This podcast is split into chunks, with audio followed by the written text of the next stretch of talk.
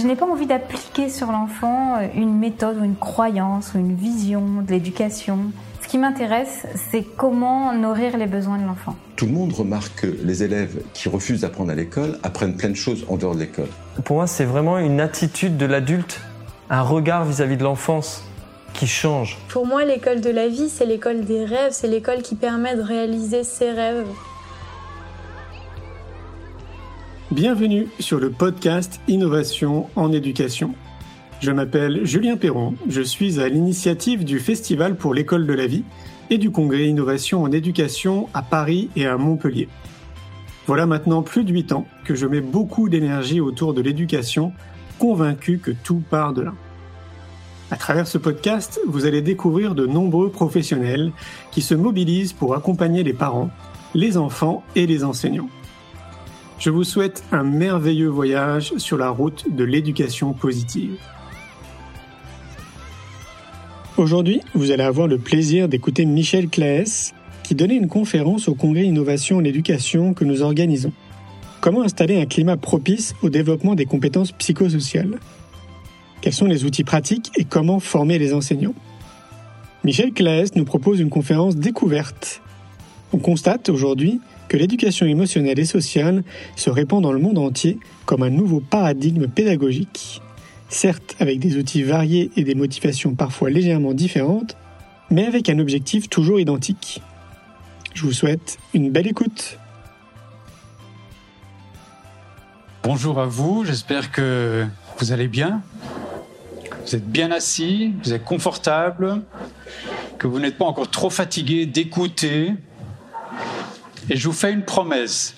Je vais parler pendant la moitié du temps, peut-être une petite moitié, et puis après, on passera à quelque chose de beaucoup plus interactif.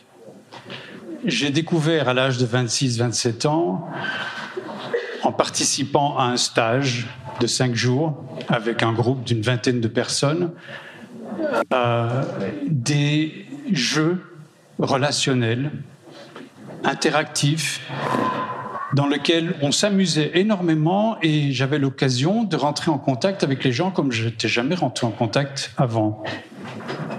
Et ça a été pour moi une grande découverte. J'ai eu envie vraiment d'aller beaucoup plus loin là-dedans. Et ça a été ma première amorce, euh, accroche avec ce qu'on appelle la psychologie humaniste et qu'on appelait alors le mouvement du développement du potentiel humain. Alors tout ce qui est développement personnel, est quelque chose qui de nos jours est considéré comme étant du domaine personnel et pas du tout professionnel. Il y a comme une rupture entre les deux et mon travail, mon objectif, c'est précisément de remettre tout ça ensemble. Donc, dans les années 90, il y a eu euh, une ouverture importante dans ce domaine-là, puisque même l'OMS en 93 a euh, identifié un certain nombre de compétences psychosociales qui ont déclaré euh, être essentielles pour le bien-être des humains. Et puis, dans la foulée, il y a eu le succès retentissant du livre de Daniel Goleman sur l'intelligence émotionnelle. Vous êtes tous au courant? Tout ça m'a donné envie d'aller plus loin dans ce domaine et d'explorer non seulement l'intelligence émotionnelle, mais comment on pouvait développer cette intelligence émotionnelle. Dans les années 2000, j'ai vécu en Chine et euh, en 2003, j'ai enseigné pendant quelques temps le français à l'école internationale de Pékin. Et euh, j'ai découvert, d'une école américaine, j'ai découvert qu'ils étaient déjà très en avance euh, dans le domaine de, l'apprentissage des compétences psychosociales, ce qu'ils appelaient l'éducation à l'intelligence émotionnelle et je me suis renseigné le plus possible sur les ressources disponibles. Euh, bon, j'ai continué dans ce sens-là. J'ai, dans la foulée, écrit un livre, un premier livre sur ce que j'ai appelé donc très logiquement l'éducation émotionnelle. Je l'ai écrit d'ailleurs en anglais à l'intention du public chinois. Et puis par après, ça a été traduit en français et j'ai gardé cette dénomination éducation émotionnelle.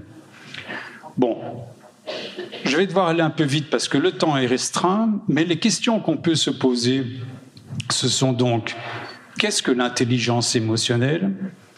Qu'est-ce que l'éducation émotionnelle? Comment la développer? Comment enseigner cette intelligence émotionnelle? Quels sont les facteurs? Les outils? Et donc, je vais vous brosser un petit tableau. Mais pour commencer, je voudrais revenir à l'essentiel et clarifier la notion de ce que c'est que l'émotion. Et vous allez voir que tout ce que je vous dis, d'une part, probablement, ça vous est déjà relativement familier, mais euh, les personnes qui ont parlé avant moi, et probablement celles qui parleront après, euh, disent des choses très semblables. C'est même très étonnant de voir à quel point les discours euh, se rejoignent. Il y a énormément de convergence. Et ce n'est pas par hasard, c'est parce que on est tous appelés à aller dans le même sens. L'intelligence émotionnelle, l'émotion que partagent les humains, n'est pas quelque chose de culturel, c'est quelque chose de beaucoup plus fondamental. Donc qu'est-ce exactement que l'émotion? Je vais vous donner une image qui, moi, me parle énormément, qui me semble être utile. C'est celle d'une flamme, une flamme de briquet. Quand le briquet est dans un espace sans vent, la flamme peut être bien droite. Si on se met à souffler dessus, la flamme vacille, elle perd de sa puissance, elle n'est plus centrée. Eh bien, notre dimension émotionnelle, c'est pareil. Elle a besoin d'être centrée pour que la puissance intérieure puisse émerger. Si on souffle dessus avec la force du mental, elle se trouble, elle se déséquilibre, et on perd nos moyens en quelque sorte. Il y a des dysfonctionnements divers qui interviennent, tant sur le plan du fonctionnement, hein, des attitudes, mais aussi sur le plan biologique, hein, de notre biologie, de notre chimie. Donc, quand on parle d'émotion, les gens pensent souvent tristesse, peur, colère, mais en réalité, ces aspects-là de notre expérience émotionnelle sont les aspects qui sont l'expression de cette flamme déséquilibrée, déconnectée en quelque sorte d'avec les ressources profondes de l'être. Et il y a d'autres aspects de notre expérience émotionnelle que nous connaissons tous, qui sont la joie, l'amour, la confiance, un sentiment de puissance, d'enthousiasme, l'énergie. Ça, ce sont les aspects de notre dimension émotionnelle qui sont l'expression de cette connexion intérieure avec nos ressources profondes.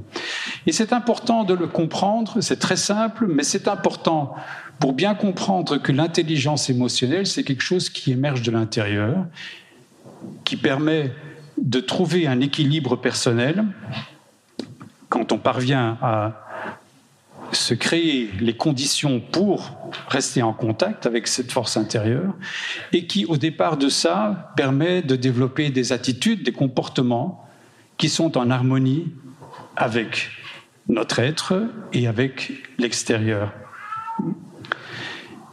Et pour donner un fondement scientifique à tout ça, j'aime relier cette image de la flamme avec les travaux d'Einstein. Einstein a commencé par s'interroger sur ce qu'était que la gravitation. Et il a mis, euh, il a découvert une équation qui a mis en évidence, entre autres, hein, le fait que l'univers était circulaire, l'espace-temps est circulaire en cherchant à comprendre ce que c'était que cette force qui nous attirait vers le centre de la Terre, il a découvert que tout dans l'univers est circulaire. Par définition, l'espace-temps, qui sont que deux facettes d'une même chose, est circulaire. Tout tourne on est familier à cette notion maintenant, puisqu'on sait que si euh, on tire quelque chose, mettons qu'on tire avec un fusil une balle droit devant soi, si cette balle avait une puissance infinie, elle ferait le tour de l'univers et elle reviendrait vers nous de l'autre côté. Donc, c'est à la base même de la loi d'attraction qu'on connaît, hein, qui fait qu'on récolte ce qu'on sème. Tout revient toujours à son point de départ. J'aimerais demander à quelqu'un hein, de, monter ici pour une petite démonstration, hein, très simple. Qui veut bien, qui est courageux. une petite démonstration. Euh, je vais me permettre de te tutoyer. On se tient la main et je vais te demander de tourner autour de moi. Voilà, plus vite. Très bien, encore plus vite. Parfait. Merci. Qu'est-ce que vous observez? Que dès que je la lâche, elle vole dans le décor. Merci. Qu'est-ce que vous avez observé? Elle tourne, elle est dans l'espace-temps. Elle tourne autour d'un centre. Si tout est circulaire, c'est que tout tourne toujours autour d'un centre. Tout a donc un centre. L'espace-temps a nécessairement un centre d'où émerge la vie, la vie non manifestée, et chaque pas prend du temps et nous amène dans un espace différent. L'espace-temps est la vie manifestée en dehors du centre. Et qu'est-ce qui se passe quand on lâche notre contact avec le centre? On vole dans le décor. Où est la puissance? Dans le centre. On a besoin du contact avec ce centre pour être en contact avec la puissance. En fait, Einstein a déjà mis ça en évidence. Il n'a pas utilisé les mêmes mots, mais en réalité, euh, toute euh, la physique quantique est basée, entre autres, sur ce constat-là. Et c'est quand même fabuleux, parce que c'est exactement la même chose dans le domaine de l'émotionnel comme dans le domaine de la santé, dans tous les domaines il y a dans chaque chose, dans chaque aspect de notre être, de notre vie, un aspect en dehors du centre et un aspect relié au centre. Pour l'intelligence émotionnelle, il est important de bien comprendre qu'il s'agit de se reconnecter avec le centre. Et la connexion avec le centre, elle est en dehors de l'espace-temps, donc dans l'ici et maintenant, à cet endroit où ici et partout c'est la même chose, ou maintenant et toujours c'est la même chose. Donc revenir à soi, revenir à l'instant présent, ouvre la porte à la reconnexion avec nos ressources profondes. Et c'est pour ça que euh, vous avez toutes ces différentes approches hein, qu'on peut appeler yoga, méditation et bien d'autres hein, qui invitent à cette reconnexion c'est au-delà, c'est au départ de ça que vont se mettre en place ce lien intérieur, va se mettre en place ce lien intérieur qui va permettre à l'être d'exprimer ce qu'il porte en lui de puissance, d'équilibre, d'ouverture, de capacité d'accueil, d'acceptation, d'harmonisation avec l'extérieur cette capacité euh, d'être à l'écoute, d'être dans la bienveillance, d'être dans la coopération.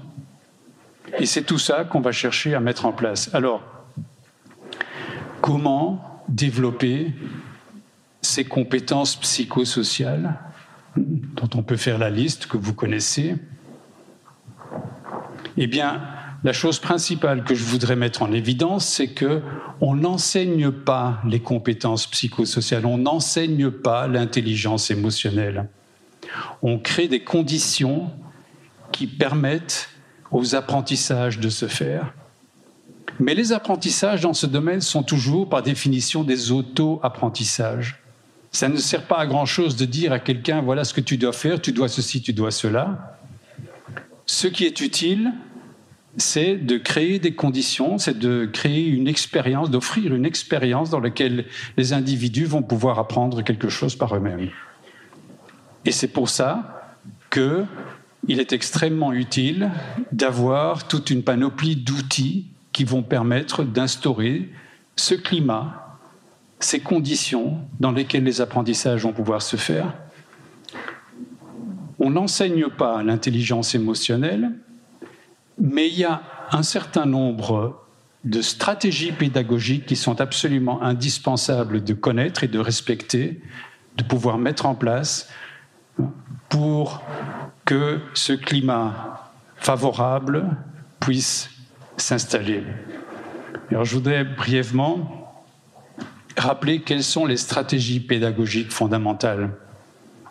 Elles sont connues. On en a déjà parlé dans les autres interventions.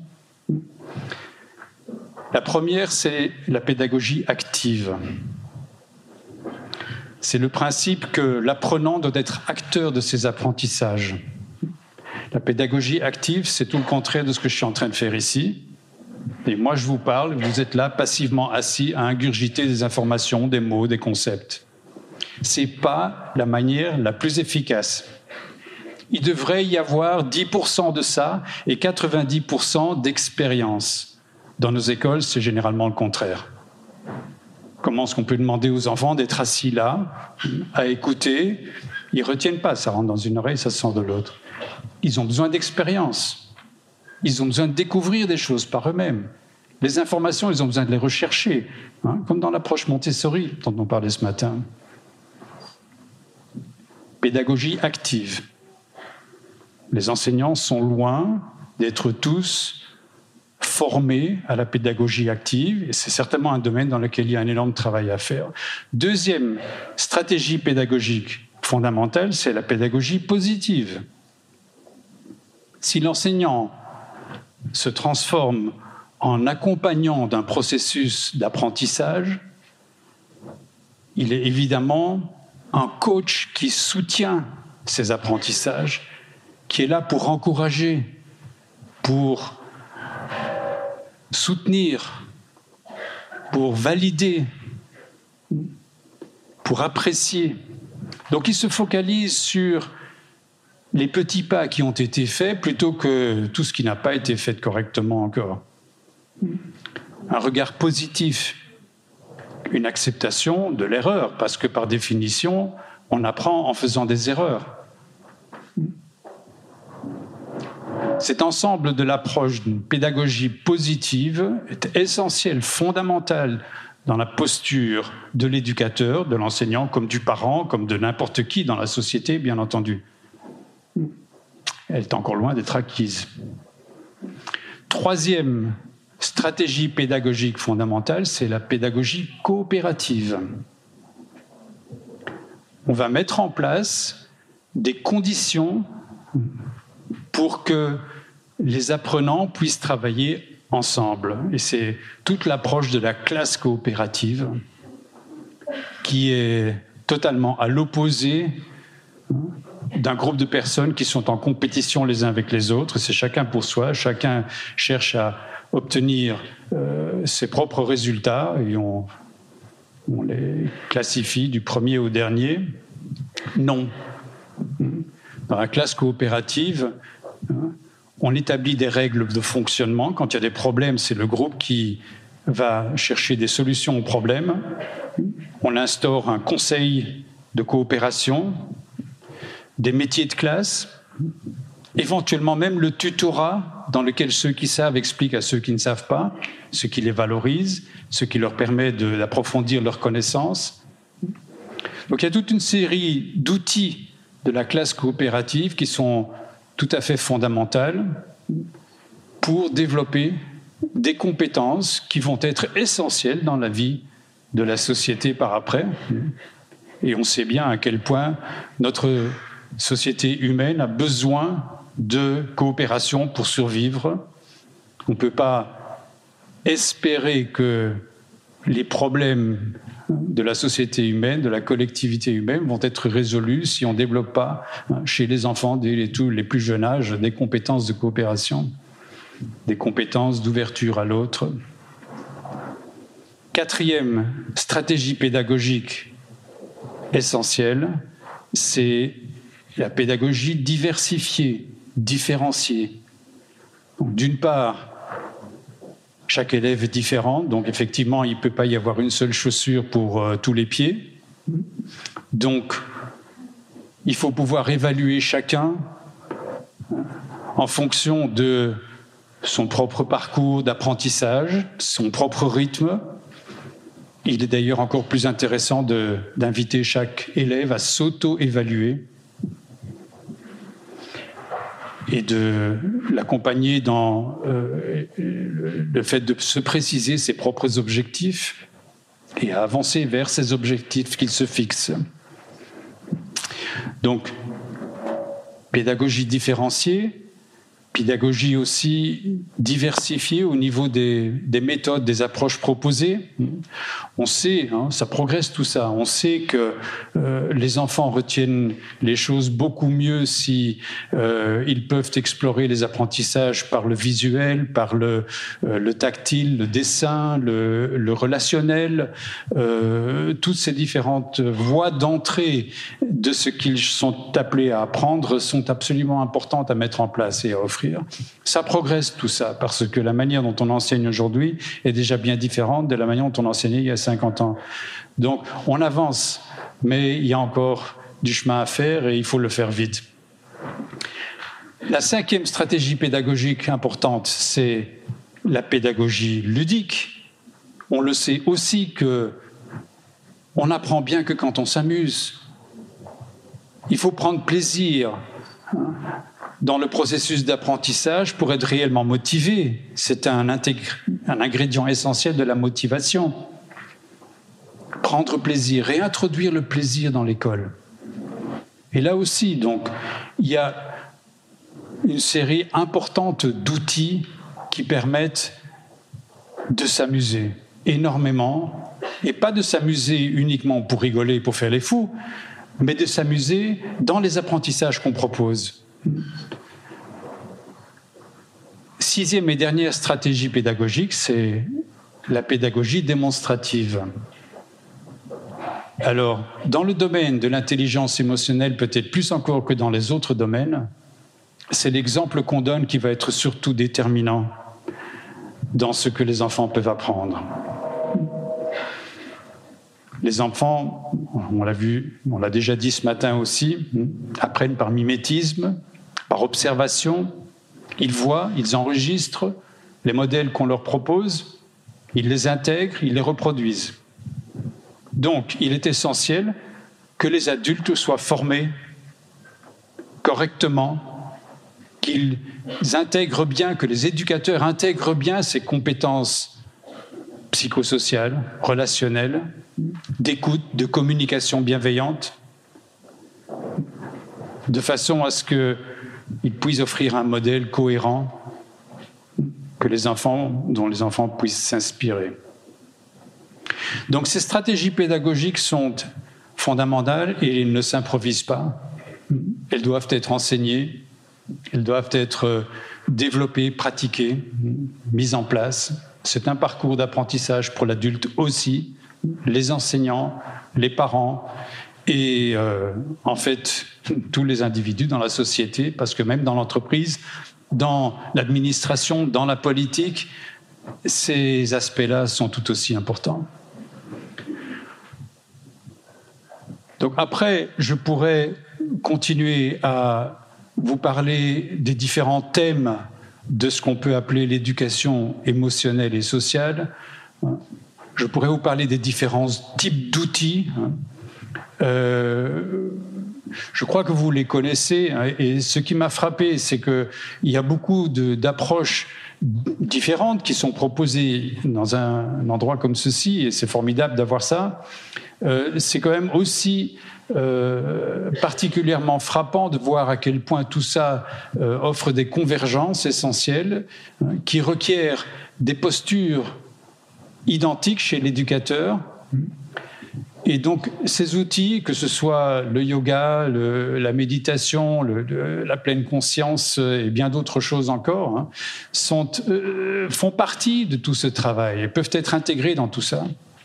Euh, personnellement, je me suis beaucoup concentré à rassembler des, outils euh, plus relationnels, des mises en situation euh, de manière à ce que les jeunes, les enfants, dès le plus jeune âge, euh, puissent euh, vivre des expériences de groupe qui sont significatives. Et il y en a des centaines, je ne vais pas commencer à les citer, vous les trouverez dans mes ouvrages. Et je voudrais passer à une phase un petit peu différente de mon intervention. Et je vais commencer par vous demander de vous lever. Merci. Et profitez-en pour vous dérouiller un petit peu. Merci. Rasseyez-vous. Déjà fini. Il faut qu'on avance. Question très simple. Qui vous a fait vous lever, vous asseoir? Moi. D'accord Je vais vous demander maintenant d'embrasser votre voisin de gauche. Parfait, merci. Question simple. Qui vous a fait embrasser votre voisin de gauche? Moi. Très bien. Égorgez votre voisin droite. Allez-y. Égorgez votre voisin droite. Je ne vois pas de cadavre au sol. Question.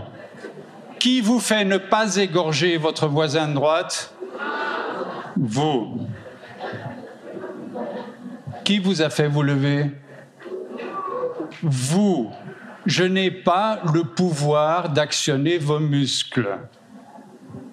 Vous pouvez choisir de faire ou de ne pas faire ce que je vous demande de faire. Il y a donc un choix, par définition. C'est une démonstration simple qui, vous verrez, a son importance. Et du coup, je fais une petite parenthèse. Cette démonstration, vous allez vous en souvenir parce que c'est une expérience. Tout le blabla que j'ai fait avant, vous allez probablement l'oublier. Comme quoi, c'est beaucoup plus utile d'enseigner par l'expérience que par le partage d'informations.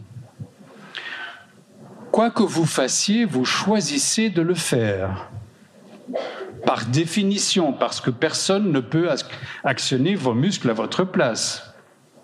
Songez un instant à tout ce que vous avez fait depuis votre petite enfance, parce qu'on vous dit de le faire en pensant je n'ai pas le choix, je dois.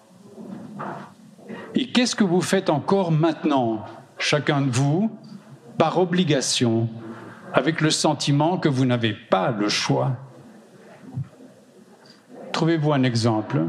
Je dois me lever à 5 heures du matin pour aller au travail.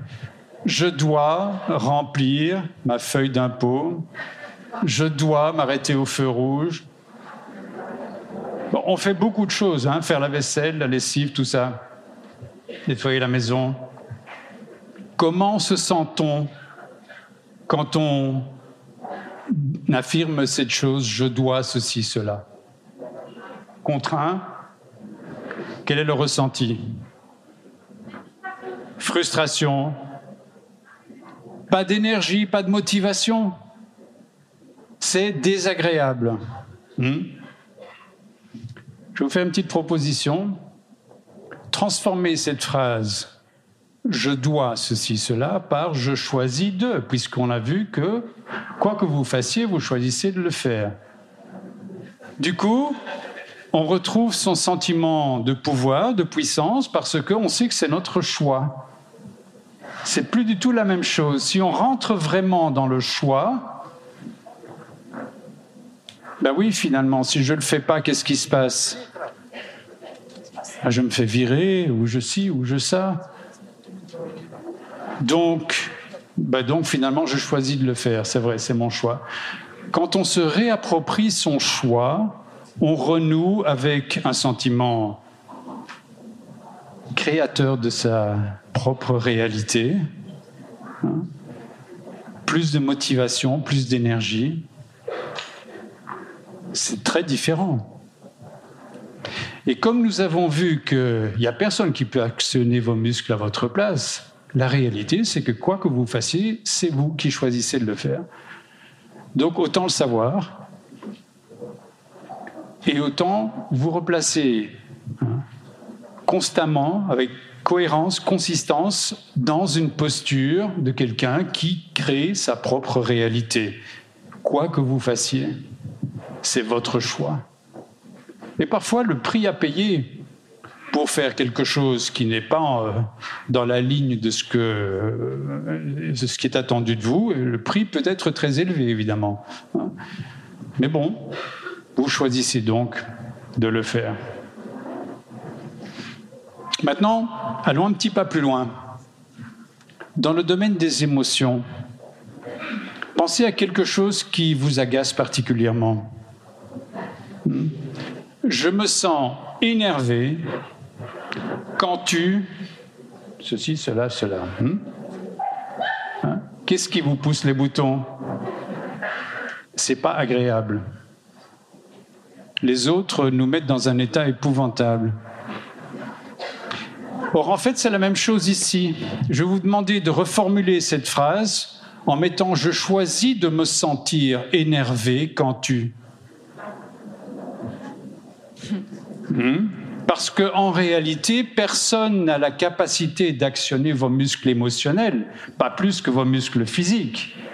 Personne n'a la capacité de souffler sur votre petite bougie, sinon vous-même, votre propre mental, votre propre jugement votre propre perception des choses.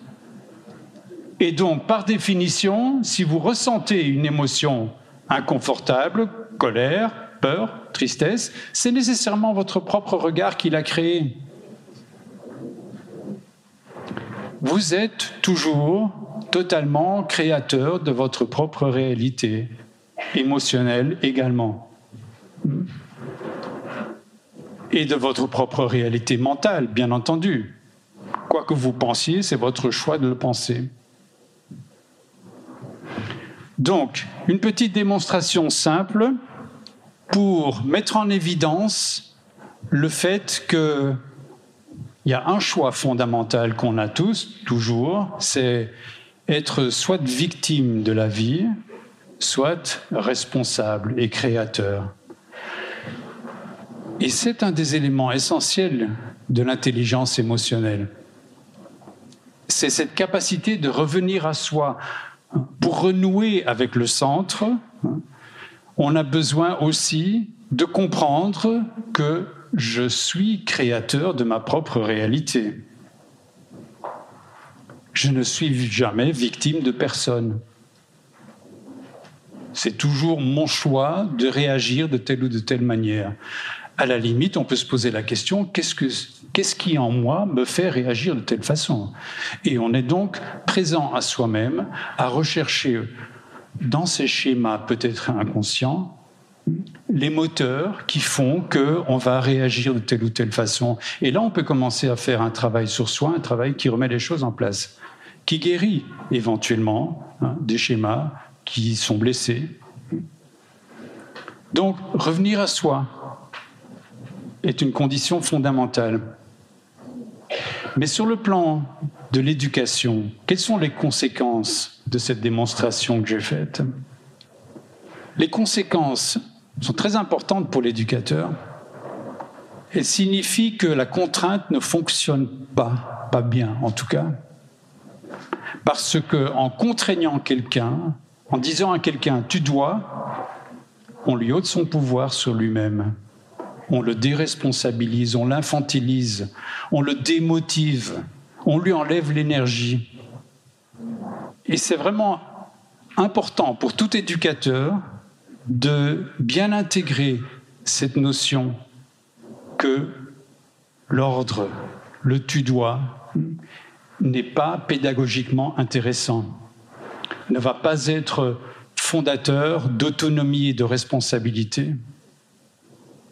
Au contraire, offrir un choix va être beaucoup plus efficace. Et j'aime raconter cette petite anecdote qui, euh, quand euh, mon fils, qui maintenant a 9 ans, mais quand il avait 3-4 ans, on lui donnait un bain tous les soirs, comme on donne souvent aux enfants. Et euh, il se débattait généralement parce qu'il n'avait pas envie d'interrompre euh, ses jeux. Et donc, euh, je l'empoignais, je dis Au bain, c'est l'heure.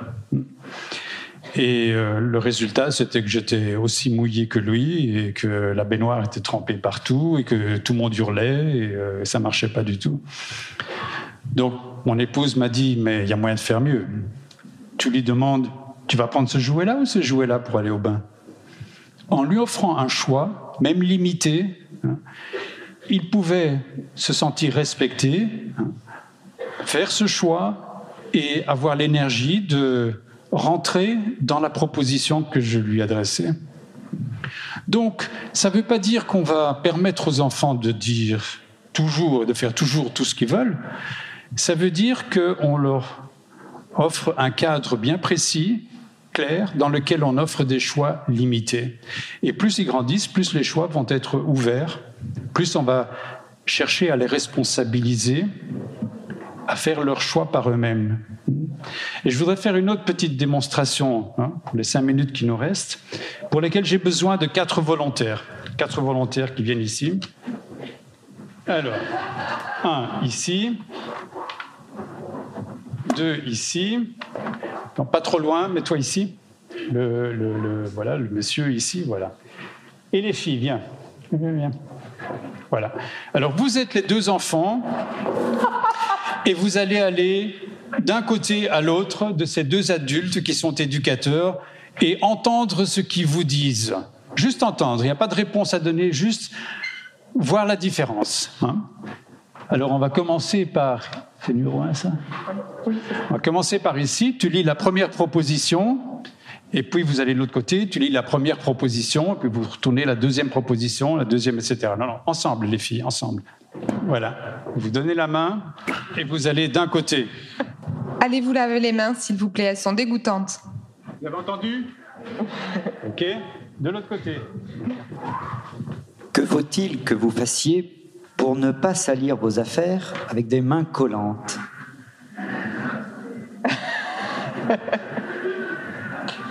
Vous n'avez pas fait vos devoirs. Vous les ferez pour demain. Ne l'oubliez pas cette fois. Comment comptez-vous faire pour terminer et remettre ce travail?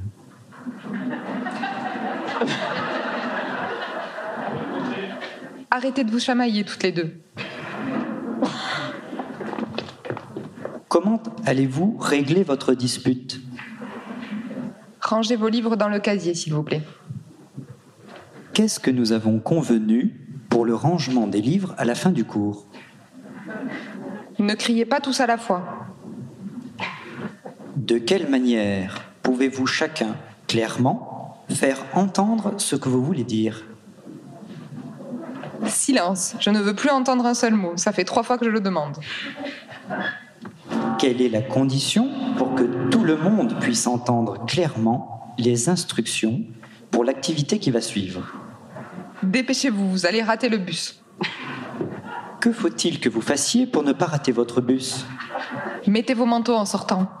Qu'est-ce qui peut vous éviter d'avoir froid en sortant? On ne court pas dans les escaliers. Quelle est la règle pour la circulation dans les escaliers? Merci. Très rapidement, vos impressions euh, bah, disons que les instructions de ce côté étaient plutôt euh, autoritaires. Voilà, autoritaires, assez brutales. Ici, c'était plus rond. Parfois, j'ai pas tout compris. Mm. C'est peut-être aussi lié au micro et au bruit. Ils, font beaucoup de bruit, hein. Mais donc pour ma part, en fait, c'est vrai qu'elle utilisait beaucoup les impératifs, donc c'était que des ordres en fait, alors que là, en fait, c'était des suggestions. On avait le droit entre deux suggestions, donc c'est un faux choix, mais on a l'impression d'être libre. Voilà, suggestion ou questionnement Ce sont des questionnements, mais qui nous incitent quand même à choisir entre deux possibilités. Euh, voilà. Qui vous invitent à réfléchir et à vous positionner par vous-même. Merci, merci beaucoup.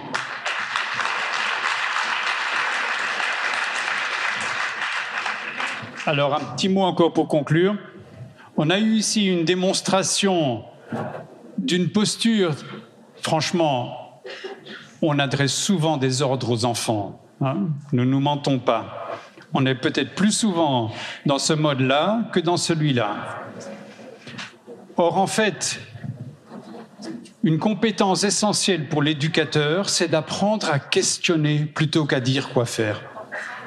Et dans les formations que je propose, c'est une des choses sur lesquelles on se concentre, le questionnement invitant. Comment développer cette capacité?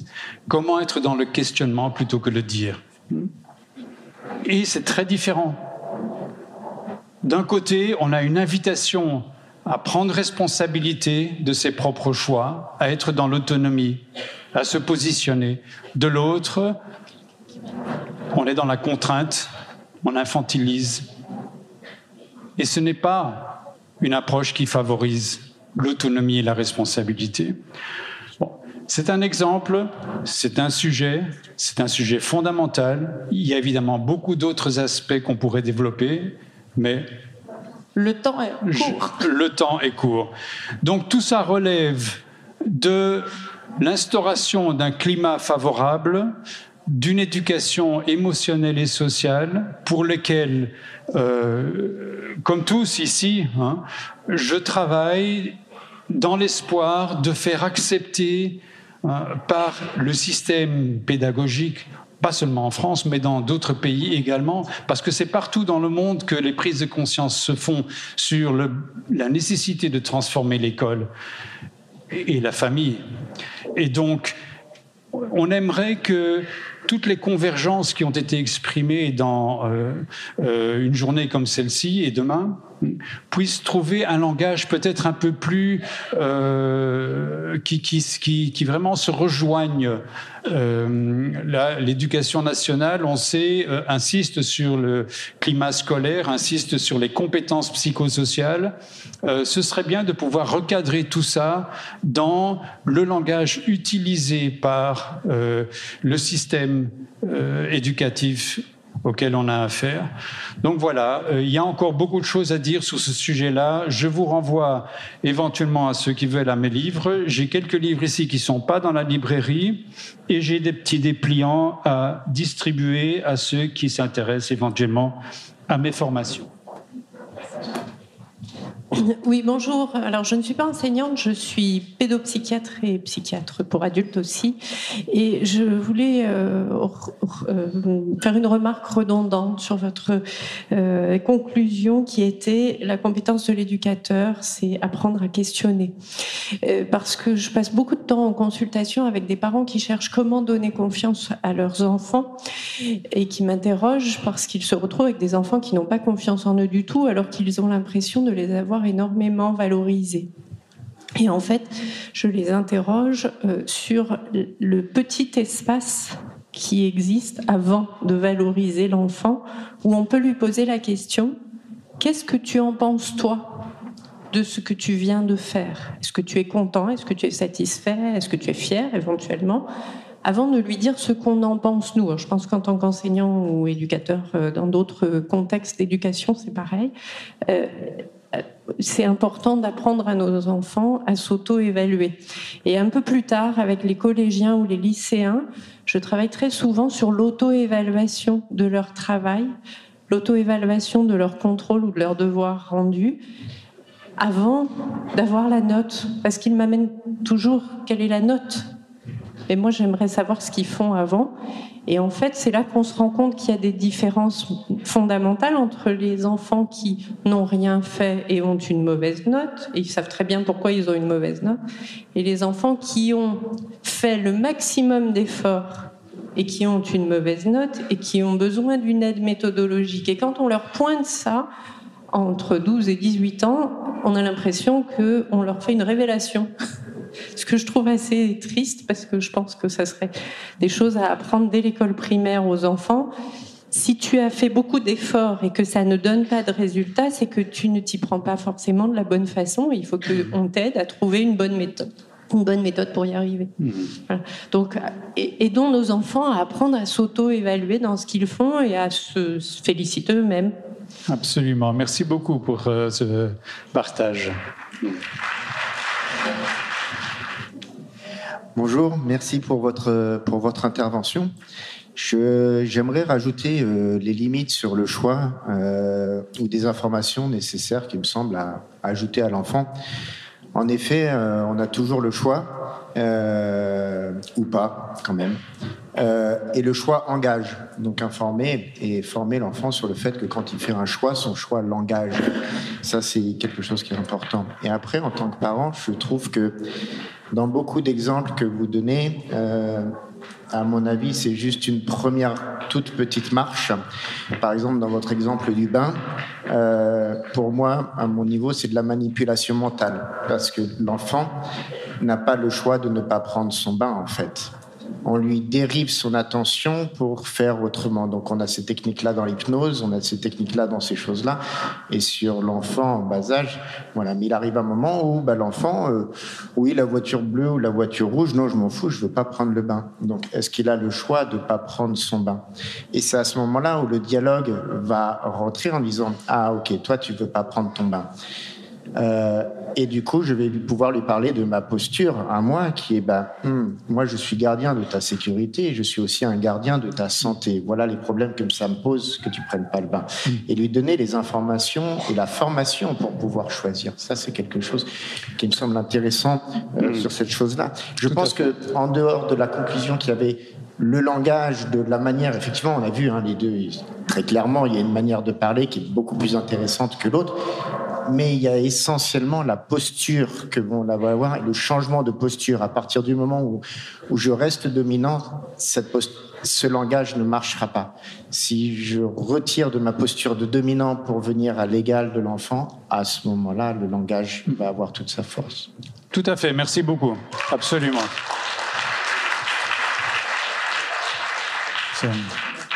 Excellent complément sur ma présentation qui était extrêmement sommaire. Mais si je dois développer euh, de cette manière-là, ça me prendrait effectivement plus de temps, mais c'est tout à fait pertinent. Merci. Un grand merci pour votre écoute.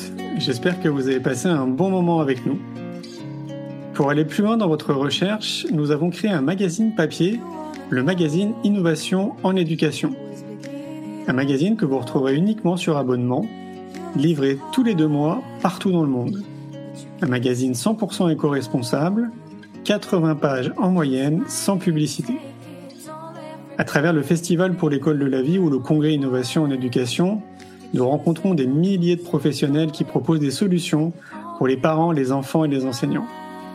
Ce magazine se veut être un pont avec le podcast, nos événements et les films que j'ai réalisés. On se retrouve maintenant la semaine prochaine et entre-temps, je vous souhaite une très belle route.